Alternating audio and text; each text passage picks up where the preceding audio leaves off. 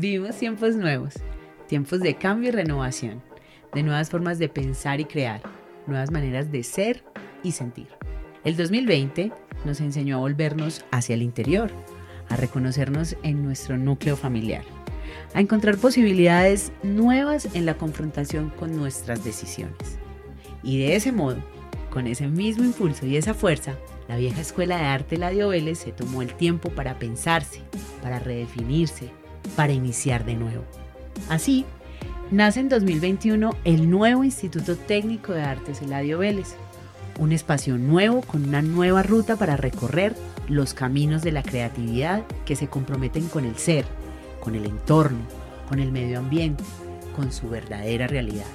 Humanidad a través del arte es la visión fresca que impulsa una nueva oferta de formación en distintas prácticas y lenguajes artísticos para el siglo XXI. Programas técnicos laborales en iluminación de espacios creativos, ejecución de repertorios musicales populares y producción ejecutiva de contenidos. Cursos y talleres de la expresión visual conectada al tatuaje, la ilustración, el graffiti, el modelado talleres de acercamiento vivencial a músicas que nos expresan en nuestra realidad urbana, pop, rock, rap.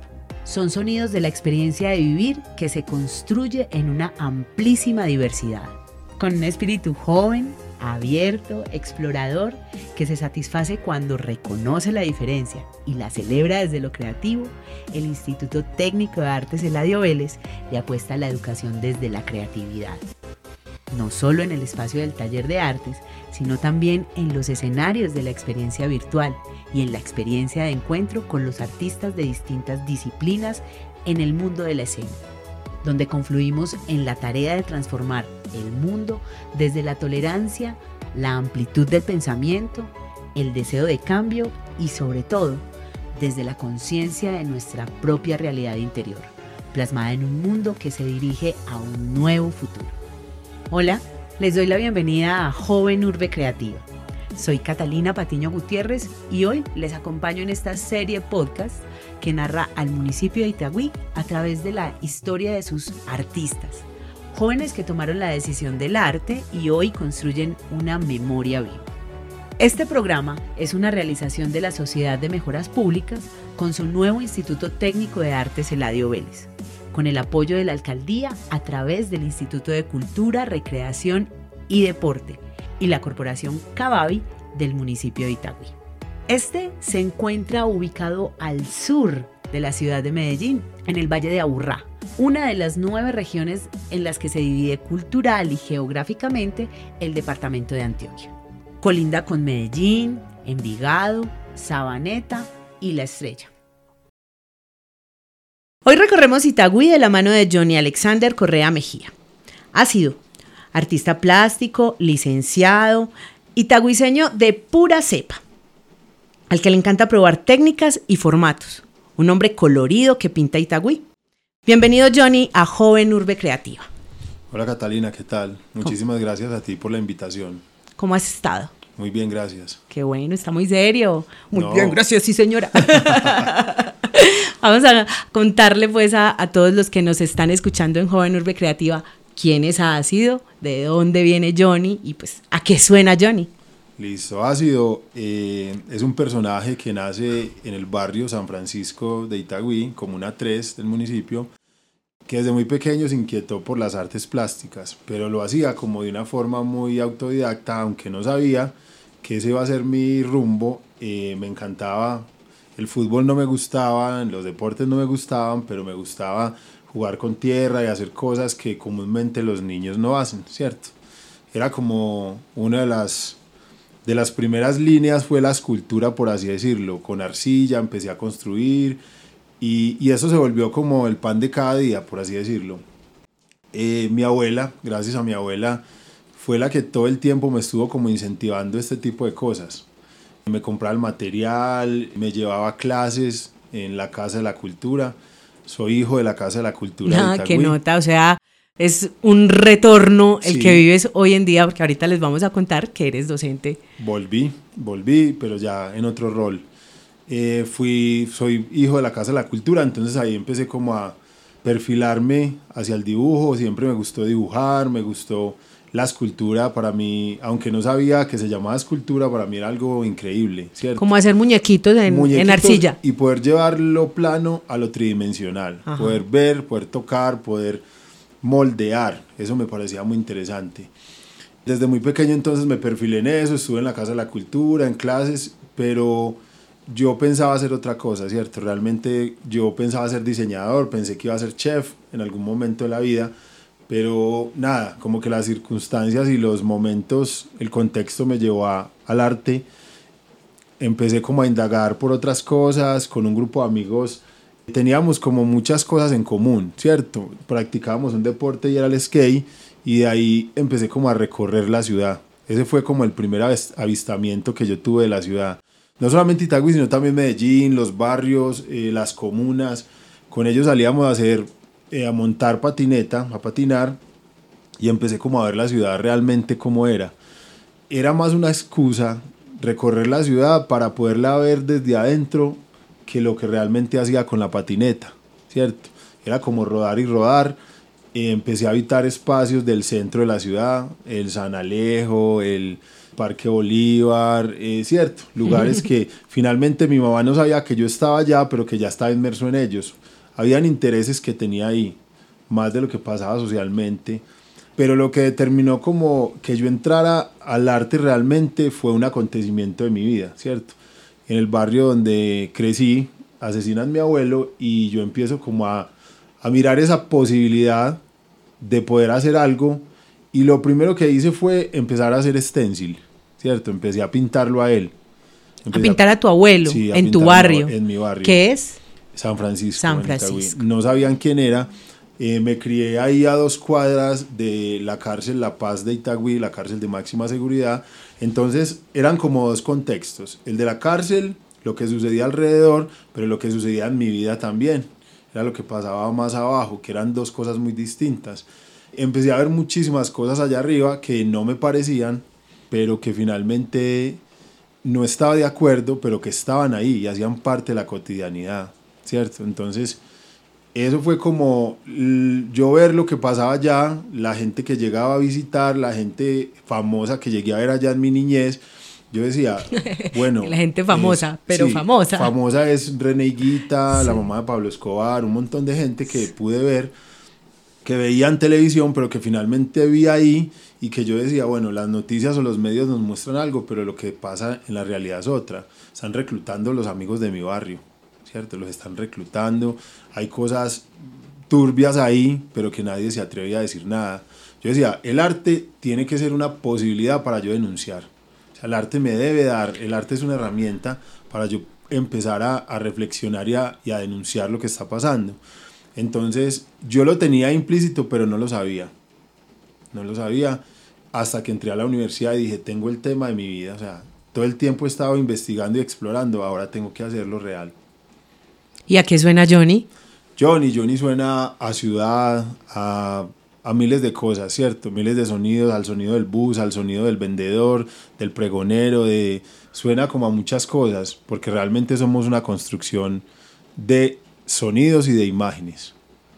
¿Y entonces qué nos vas a invitar a escuchar? Los invito a escuchar una canción muy bonita.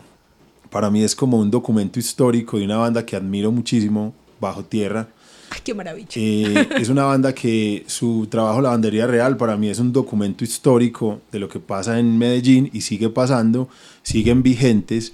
Y la canción se llama Jimmy García. Ok, escuchemos un pedacito de Jimmy García. De un pueblo de pescadores, mis piernas las más veloces, carnada de promotores, noquearon mis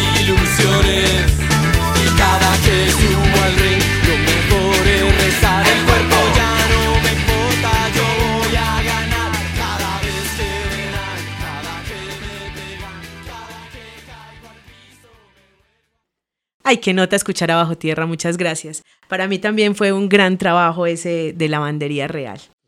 Muchas gracias.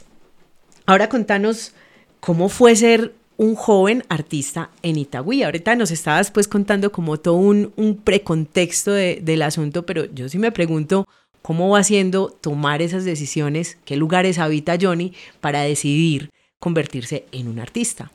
Ser artista en Itagüí ha sido algo complejo, no solo en Itagüí, sino en Colombia, Sí. ¿cierto? Es, una, es algo que, que es de construirlo cada minuto. Socialmente, los artistas, lo primero que te van a decir cuando decides ser artista es, es bueno, ¿y usted de qué va a vivir?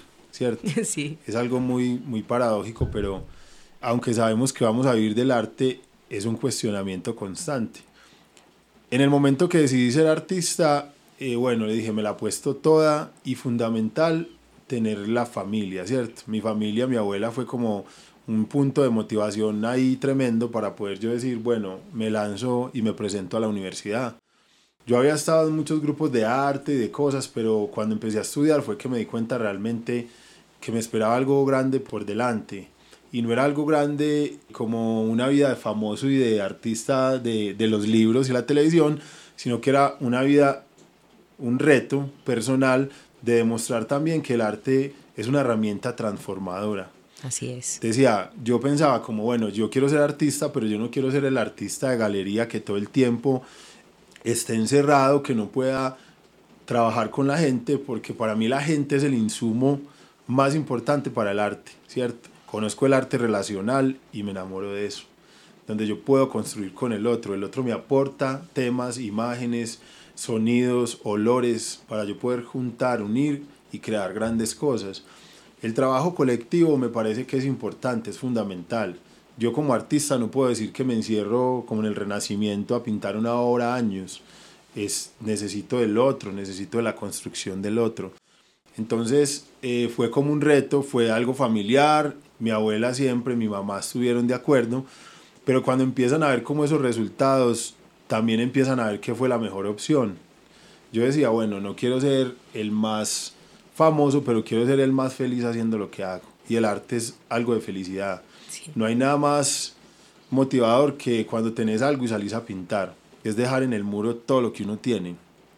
Dejar en la ilustración, dejar en la foto, ¿cierto? Porque también es captar ese momento, ese, congelar ese, ese momento de la vida, saber dónde poner el ojo y pum, ahí dale, dale al flash. Entonces es como salir, hacer esos recorridos. En mi barrio tuve todo, ¿cierto? Tuve el lado bueno, el lado no tan bueno, conocí todo. Y, y uno, un barrio es un micromundo. Sí. Un barrio es un micromundo donde ves personas que hacen esto, que se dedican a lo otro.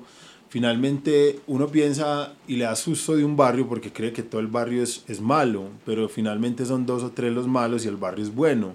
No es el territorio, es quien habita el territorio.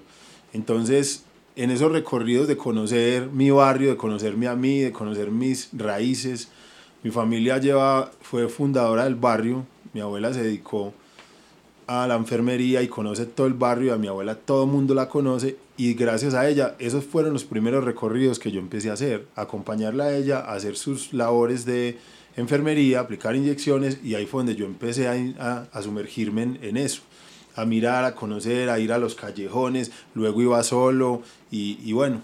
A permitirse eh, la sensibilidad. Total, y a estar cerca del otro, porque cuando yo estoy acá tengo una posición muy diferente a cuando me sumerjo en él. ¿Cierto? Yo puedo ver un territorio donde pasan muchas cosas, pero desde afuera yo puedo hablar y puedo señalar, pero cuando yo estoy ahí es que puedo dar como esa primera impresión, pero porque lo sentí, porque sentí el olor, porque sentí lo que me dijeron, porque escuché, porque vi. No puedo estar señalando y diciendo sin estar ahí. Entonces es como como que empecé a hacer esos recorridos y, y, y, me di cuenta que lo mío era eso. Dije, no, yo tengo que seguir trabajando, aunque muchas personas piensen que no va a ser un resultado bueno, el reto es conmigo. O sea, es conmigo, no es con nadie más, la academia me va a servir muchísimo. Y finalmente en la universidad, estudié en la Universidad de Antioquia. Yo creo que... ¿Saliste inmediato del colegio a salí la del colegio a trabajar, a lo que salimos todos, Ajá. ¿cierto? Salí a trabajar empaqué aceites en una fábrica, trabajé en un billar, sí. trabajé en un billar, empaqué aceites, trabajé en una fábrica de platos, pintando platos con moldes, eh, haciendo de todo lo que resultaba para hacer, pero con el horizonte muy claro. Yo quería estudiar, quería ser artista, quería dibujar, quería que mi vida fuera solamente eso. Entonces, obviamente me tocaba, tenía responsabilidades, eh, mi hija ya estaba a punto de nacer y tiene uno muchísimos interrogantes, como bueno, o dejo la universidad para poder tener dinero o, o qué hago.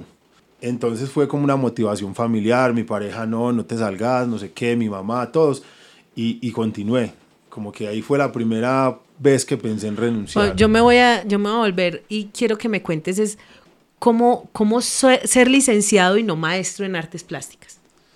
Bueno, uno lo piensa y eh, sí, también sería, fue como eso, porque yo, yo quería pasar a la universidad, lo tenía claro, pero yo decía, bueno, yo paso a la universidad, pero esas materias pedagógicas, yo no sé qué es eso, o sea, yo no sé qué es, qué es ese tipo, en ese pensum yo no sabía qué era y, y pude pasar ahí, entonces ahí me quedé, pero yo luego decía, me voy a pasar para maestro para maestro, no sé qué, porque era más corto, porque era un proceso no tan tedioso, porque no tenía que ver epistemología, no sé qué, cosas que ni idea. Pero yo sabía que en, en maestro, obviamente, iba a dibujar, iba a pintar. Finalmente, por cosas de la vida, tuve la oportunidad de dar una clase una vez y, y me enamoré de la docencia. Dije, esto es lo mío realmente. Es enseñarle al otro, es que el otro conozca mis técnicas y que conozca no tanto las técnicas también, sino que conozca al otro. Porque para mí las relaciones personales son súper fundamentales. No hay un proceso educativo bueno si no hay una buena relación entre profesor y estudiante. Siempre nos acostumbraron a que el profesor es el que más sabe y a veces el profe no es el que más sabe. A veces es el alumno el que le enseña más al profe. Entonces es también esa construcción, ese aprendizaje en doble vía. Eso me enamoró mucho de la docencia. Yo dije, esto es lo que voy a hacer el resto de mi vida. Qué nota. No lo tenía ahí y no lo decía todo el tiempo, pero algo allá dentro de mí decía, parce, se tiene que enseñar el resto de su vida. O sea, a eso fue lo que vino Eso acá. fue que te hizo temblar el corazón, el, el- el encontrarte en, en la- en el ejercicio de la docencia. encontrarme ahí, encontrarme con otro que era como yo, ¿cierto? Que un niño que era, parce, igualito a mí. O sea, yo decía como, hey, este pelado era como yo. Y seguro que a mí no me pasó lo que está haciendo este profe con él. O sea, a mí me pasaban otras cosas. Uno tiene que ser amigo. Antes, si usted es amigo, es buen profe. O sea, siempre he tenido como esa, esa base. Qué nota. Me alegra mucho pues como que eh, nos encontremos con la historia de Johnny. Ahora yo sí quisiera como que, ¿y dónde nace el ácido? Porque vemos en las calles de Medellín, de Itagüí, la firma de ácido. Entonces, ¿dónde nace ácido? ha sido, nace como de una búsqueda. Y con esta historia es algo muy particular. Una vez estaba pintando en un barrio de acá de Medellín, pues no en Itagüí, sino en Medellín, y nos sacaron de allá del barrio, en un barrio en el hormiguero, se llamaba el hormiguero el sector, eh, no recuerdo bien el barrio, creo que era la Milagrosa, no recuerdo, y nos hicieron ir, no podemos pintar, entonces nos fuimos a pintar al centro y estábamos pintando en un puente cuando llegan varios habitantes de calle, nos estuvieron observando todo el tiempo desde el frente y se acercan por a las dos horas cuando ya íbamos en la mitad y empiezan a hablarnos, empiezan a, a narrar algo, a contarnos que no sé qué. Y nosotros les pusimos conversa, nos sentamos con ellos a hablar y uno de ellos me dice, parce, usted es muy ácido para esta vuelta. Entonces yo le digo, ¿y, y qué es ácido? Pues, y me hace una definición muy básica y me dice, ácido es un man bueno para decir algo o para hacer algo. Entonces yo me fui como en mente con ese, ese término, me fui, lo busqué en un diccionario, lo busqué en internet y ácido era un químico capaz de destrozar cualquier cosa. Yo decía, wow, o sea, como ácido, el ácido puede destrozar, el ácido eh, sulfúrico, el ácido no sé qué, hay varios eh, ácidos, pero ácido y lo, lo sigue otro que es el, el, el que realmente hace el daño, ¿cierto? Entonces era como ácido que hace daño, pero yo lo relacionaba con algo muy de la calle, con yo quiero hacerle daño, pero a los que nos hacen daño, ¿cierto? Pero daño, yo quiero con la imagen meterme a sus territorios, poder entrar. El graffiti siempre ha sido algo que le ha gustado a muchas personas. Entonces para mí era una ventaja ácido poder ir a destruir un estigma que hay en un lugar, ¿cierto? Como poderme infiltrar donde están ellos, dejarles allá una pintura, dejarles alguna reflexión, obvio no las van a entender, son metáforas, pero allá me les metí, allá les pinté, allá les estoy haciendo un daño, ¿cierto? Entonces era como eso, empecé a relacionar muchas cosas y dije, no, pues ácido me voy a quedar. Y empezaron, empecé a firmar ácido y ya todos, hey, Ya. ácido, ácido, ácido, y me quedé ácido. ¿Y hace cuánto estás firmando ácido? Hace por lo menos ocho años, si no es más. O sea que hay mucha raya por ahí. Sí, hay bastante por ahí en la ciudad. Eh, igual se va transformando, el espacio se va borrando con el tiempo. Es lo bonito del graffiti, que llegan otras cosas, llegan otras personas eh, que van transformando y que van haciendo que es trabajo mío o es mi quehacer como artista dejar que ácido no desaparezca, dejar ahí en la ciudad y en, y en, el, en, la- en la- en el pensamiento de muchos o en, o en la mirada de muchos, dejar ese, ese tag y ese nombre ahí inscrito, que me vean por ahí en todos lados, en los callejones y en las paredes. Qué nota. Ya que muy invitados a que te busquen en redes sociales como arroba ácido Punto punto CO. CO. En Ácido redes punto sociales lo CO. pueden encontrar, seguirlo y pues multiplicar esta, este arte tan chévere que tiene, que tiene este hombre. Yo quisiera que además nos cuentes eso que nos hablabas del ser grafitero y que es un lenguaje universal, que de principio a fin en el mundo pues hablan el mismo idioma, como es el idioma del grafitero en nuestro contexto, en Bueno. Itagüí, en Medellín. El graffiti ha tomado muchas, muchas eh, líneas, ¿cierto? Están las letras, eh, están los caracteres, los personajes, están las piezas monumentales, el graffiti, como murales. murales. Eh, hay una definición y es muy clave. El graffiti es un acto ilegal donde es contestatario con un material de fácil consecución, un aerosol, un marcador. Yo puedo hacer un graffiti con una tiza, ¿cierto? Con un pedazo de ladrillo en una pared.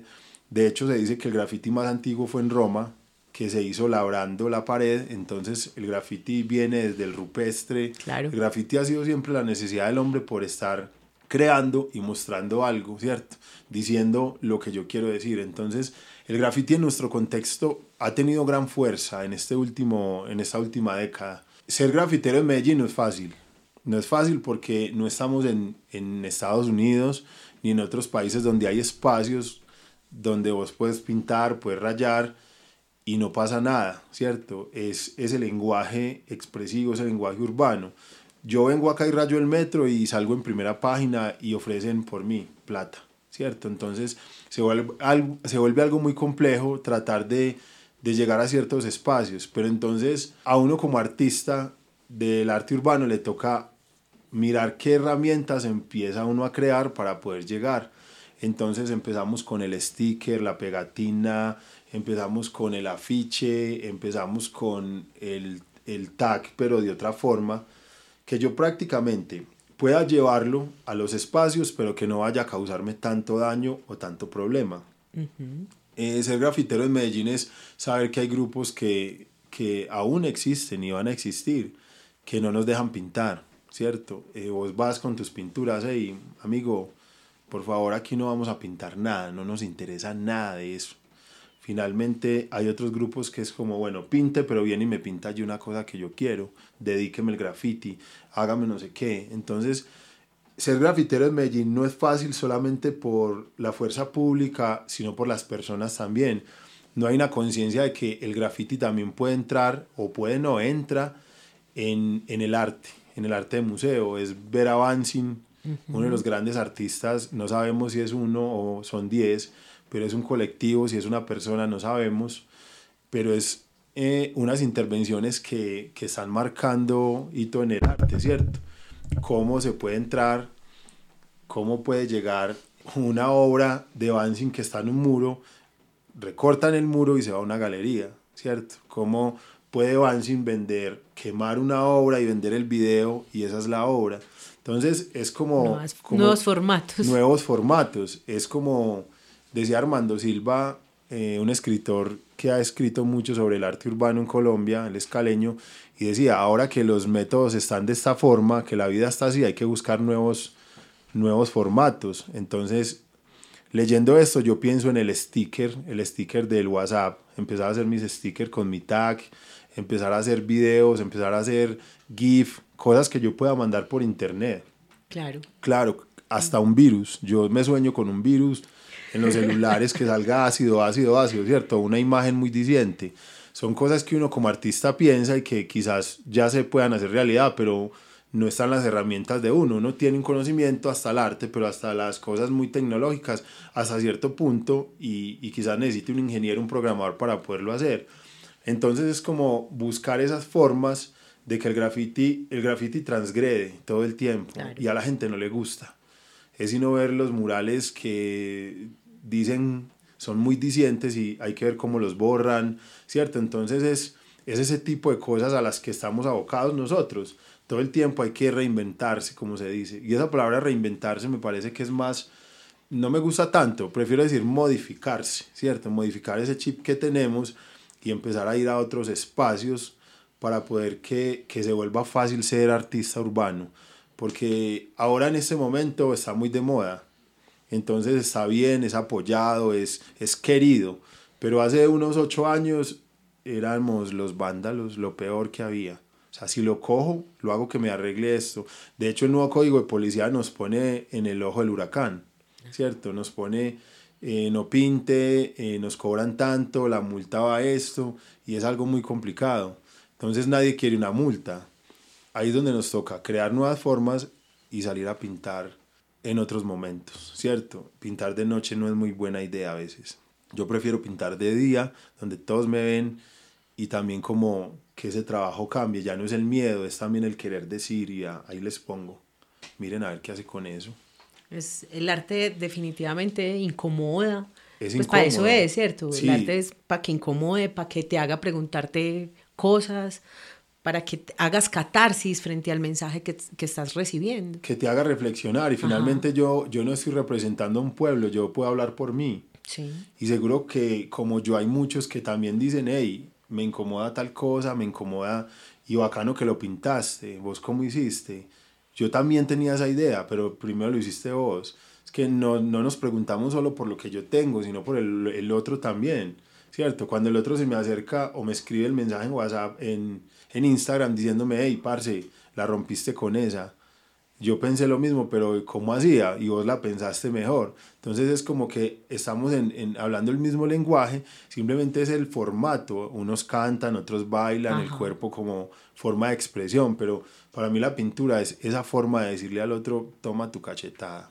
Es eso. Y la pintura en muchos formatos, porque no solo sos grafitero, ¿cierto? Y te, te pruebas otras formas de, de expresarte en otras, en otras superficies. es algo que he venido como experimentando siempre, en no quedarme con, con lo básico. Beatriz González para mí fue una de las, de las grandes referentes donde pintaba objetos y yo dije, bueno, bacano pintar también lo que Beatriz González hace. Ella es la que usa esmalte de... Ella usa esmalte Esmalte sobre de- cama, sobre, sí. sobre un montón de elementos que se vuelven muy dicientes. Entonces dice uno como, bueno, esta señora la rompió con esto, yo voy a empezar a buscar. Yo quiero un, un elemento que sea muy repetitivo, que sea de fácil conseguirlo, pero que todo el mundo lo vaya a tener.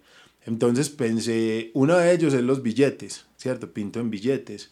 Me interesa mucho porque el billete, si es un papelito que yo entrego en la calle, va para la basura, pero ¿quién va a botar un billete?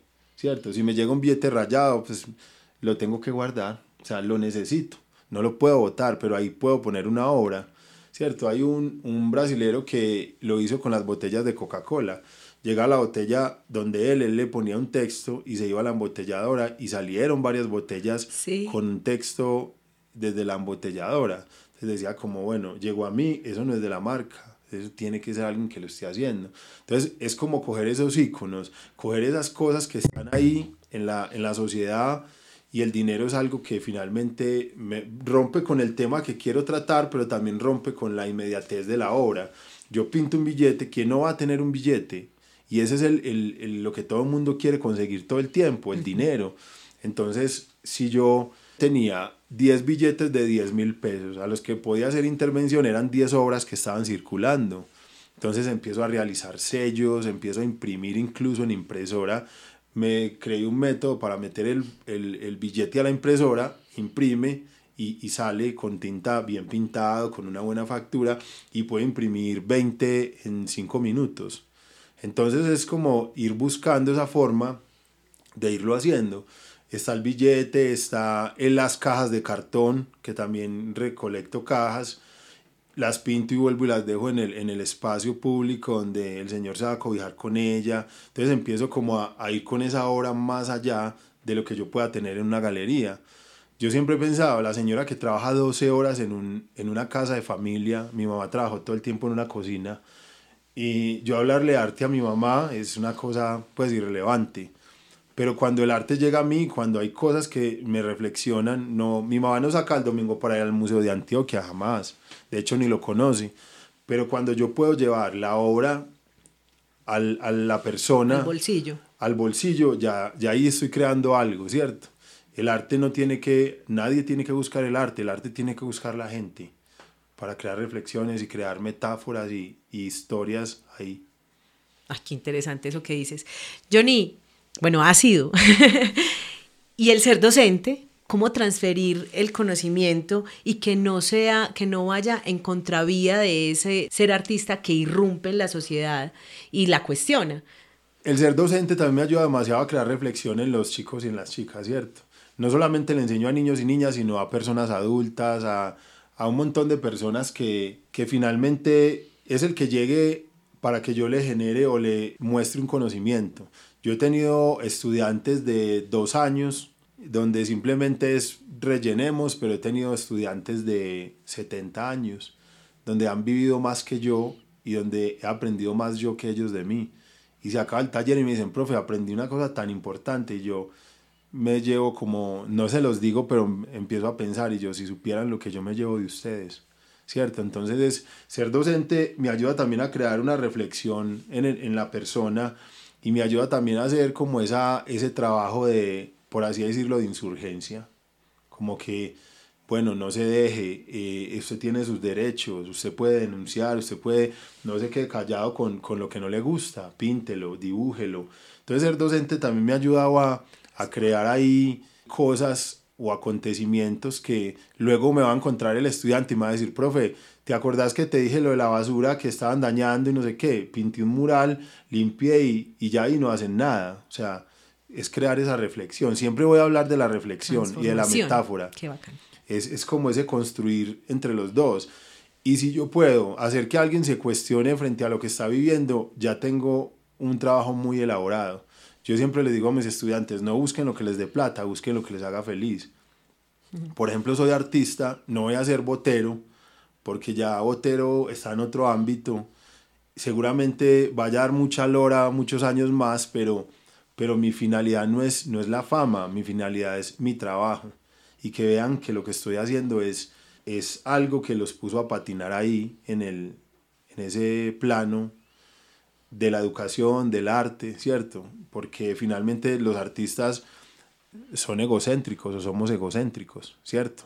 Entonces nos gusta es mi obra, mi, mi, pero cuando, cuando hay cosas que pueden salir de trabajos colectivos no, no les va a gustar tanto.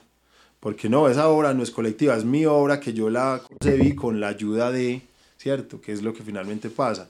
Entonces, ser profe me ha ayudado a aprender muchísimo y a mostrarles a ellos como ese camino. La no violencia me parece muy teso, ¿cierto? Es, yo no tengo un arma, pero mi arma es el, el aerosol, mi arma es el lápiz. Yo con esta arma puedo hacer cualquier cosa. En el, en el momento que estamos histórico de nuestro país, ha hecho más la pintura que un montón de personas en la, en la historia de Colombia, ¿cierto? Con pintura hemos revolucionado un montón de cosas. Y, y están incómodos, realmente están incómodos.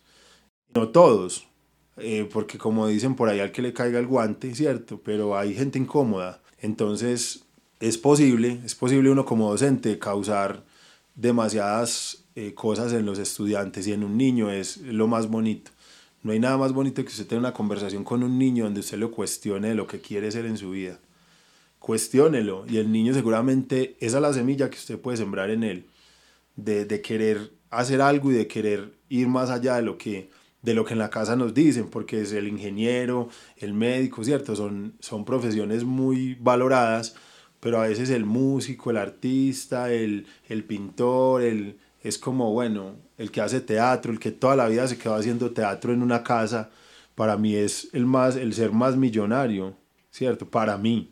Pero para otros es el ser más pobre, porque se quedó toda la vida, no salió de su teatro. Pero para mí fue el que ganó más, porque ganó su felicidad. Y finalmente es, es eso, es como que el dinero no representa, yo no puedo cuantificar en dinero la felicidad, simplemente es en lo que yo como persona, como ser, hago por mí mismo. Es eso básicamente. Ahí me pongo como muy trascendental, pero, pero sí, pienso eso, que es, que es más la felicidad de lo no material. Sí, yo también pienso que es muy satisfactorio no poder entregar su tiempo a lo que ama hacer y de ahí pues que surja transformación social es maravilloso. Ya por último, como para que nos despidamos y le dejemos la inquietud a, quienes nos escuchen de buscarte y de fijarse en esos recorridos de ciudad, porque ya sí podemos encontrar muchos murales en todo el territorio, no solo en Itagüí, sino también en Medellín.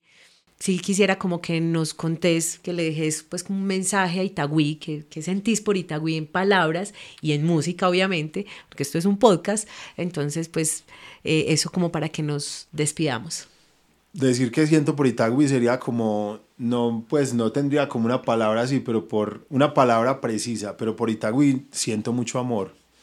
Es el barrio pues que me vio, el municipio que me vio crecer, nacer y, y pienso que ahora ya hasta el último día. Mi barrio también es un territorio que eh, para mí es de los lugares más bonitos porque ahí aprendí todo. Como una canción de Calle 13 que dice ahí nació mi abuela, mi bisabuela y mi mamá a mí me pasó eso ahí, entonces es como identificarse con el espacio, con el sí. lugar. Ahí nació mi hija, entonces eh, nació en San Gabriel, pero su vida ha sido como mitad y mitad, entonces es como que en Itagüí tengo todo. Perdí mis amigos, pero también gané otros. Yo siempre he dicho, el día que me vaya, pues volvería a Itagüí, como sea, pero tengo que volver a terminar ahí mis días. Siento demasiadas cosas por el municipio y, y no sé, para mí es lo más, lo más chimba que puede haber ahí en, en Medellín. Sí. Aunque me muevo por todos los lugares, Itagüí es el lugar a donde yo llego y, y, es como, bueno, bienvenido a casa, ahí es, es mi, mi lugar. Es tu territorio. ¿Y a qué te suena Itagüí? Itagüí me suena a rap. Me parece que Itagüí ha tenido una evolución muy tesa y, y salir a las calles de Itagüí y ver todo lo que está sucediendo con la juventud me parece bonito. Es bacano hay gente que pinta, gente que hace buena música, músicos increíbles. Y, y, me suena como a rap, me suena a protesta, me suena también a, a familia, me suena a un lugar bonito, a un lugar tranquilo, a un lugar histórico dentro del Valle de la Urrá, sí. que finalmente se ha repuesto a muchas cosas. Itagüí me suena a alcohólíricos, aunque no son de Itagüí, pues, pero, pero me suena eh, me suena como a todo. Finalmente es un grupo que es como que abarca cada barrio y cada espacio de la ciudad. Pero es que nuestra realidad pues es como, como muy igual. Es muy horizontal, sí. ¿cierto? Es una realidad muy horizontal. Nos separan calles, líneas, quebradas, pero finalmente el que vive en Medellín sabe que Medellín es un, un parche gigante. Es el que sale desde Itagüí, sale hasta el norte eh, y es fácil, es fácil recorrerlo es ir con una bicicleta y ya, ya está uno en todos los lugares. ¿Qué vamos a escuchar de Alcolíricos? De Alcolíricos, una canción que me parece muy bonita también, eh, se llama Nada.